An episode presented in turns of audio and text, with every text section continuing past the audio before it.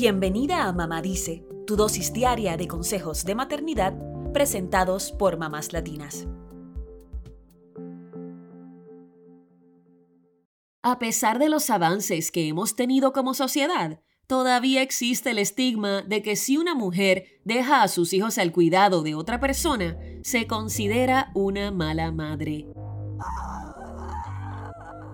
No importa si es porque tiene trabajo, porque necesita un espacio o porque le dio la gana. Siempre habrá alguien que te mire de reojo o que te haga un mal comentario cuando digas que contrataste a una niñera o que pondrás a tu bebé en la guardería. La historia que te contaré le ocurrió a Marsha Takeda Morrison, una exdirectora de arte convertida en escritora que vive en Los Ángeles con su esposo y sus dos hijas. Mientras hablaba con una amiga al teléfono, Marsha le contó que contrataría a una niñera y sin siquiera escuchar las razones, la amiga le dijo, ay, es que eres tan consentida y malcriada. ¿Te imaginas que una amiga te juzgue de esta forma? Marsha dice que para lo único que le dio tiempo fue para hacerse un recordatorio de no invitar a esta amiga a la fiesta de cumpleaños de su bebé. En ese momento tenía que terminar unas tareas pendientes y prepararse para una reunión del trabajo. Lo que la supuesta amiga no sabía era que Marsha llevaba tiempo dándole vueltas a la idea de contratar a una niñera o no. Marsha trabajaba en su propio estudio de diseño cuando quedó embarazada Así que mientras su negocio crecía, decidió mover la oficina a su casa para poder pasar tiempo con su bebé. Pensaba que mientras estuviera en su casa, podría cambiar pañales, lactar a su hija, diseñar un par de anuncios, reunirse con clientes, supervisar a algunos empleados, ir a algunas sesiones de fotos, tener buena higiene personal y sacar tiempo para su esposo. ¿Qué podría salir mal? Entonces vino el momento decisivo, cuando se dio cuenta de que no podía más.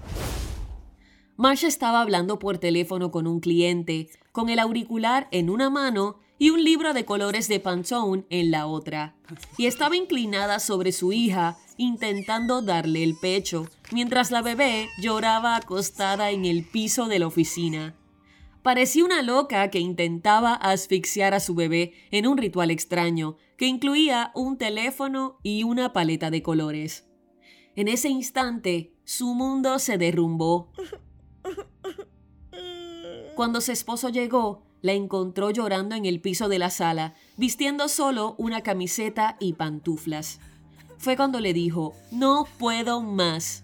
Y su esposo supo inmediatamente de qué estaba hablando. Era hora de contratar a una niñera, tal y como él le había sugerido hace unas semanas.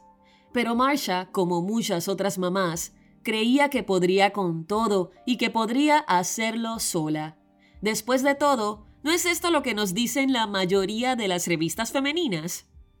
Pese al comentario negativo de su amiga, Marsha aprendió que es importante saber cuándo pedir ayuda y con su esposo y ella trabajando, decidieron pagarle a alguien más para que se encargara de la bebé.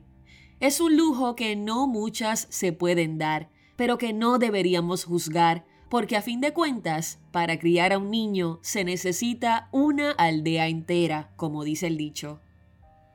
A todas nos viene bien una mano para cuidar a nuestros hijos, hacer mandados, ordenar nuestra casa y limpiar nuestro jardín.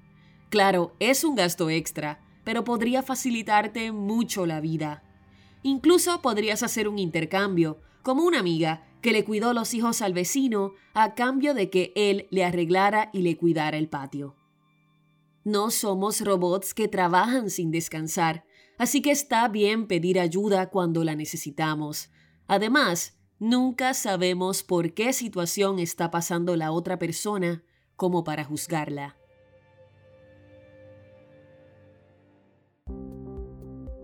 Eso es todo por hoy. Acompáñanos mañana con más consejitos aquí en Mamá Dice y síguenos en mamáslatinas.com, Mamás Latinas en Instagram y Facebook y Mamás Latinas USA en Twitter.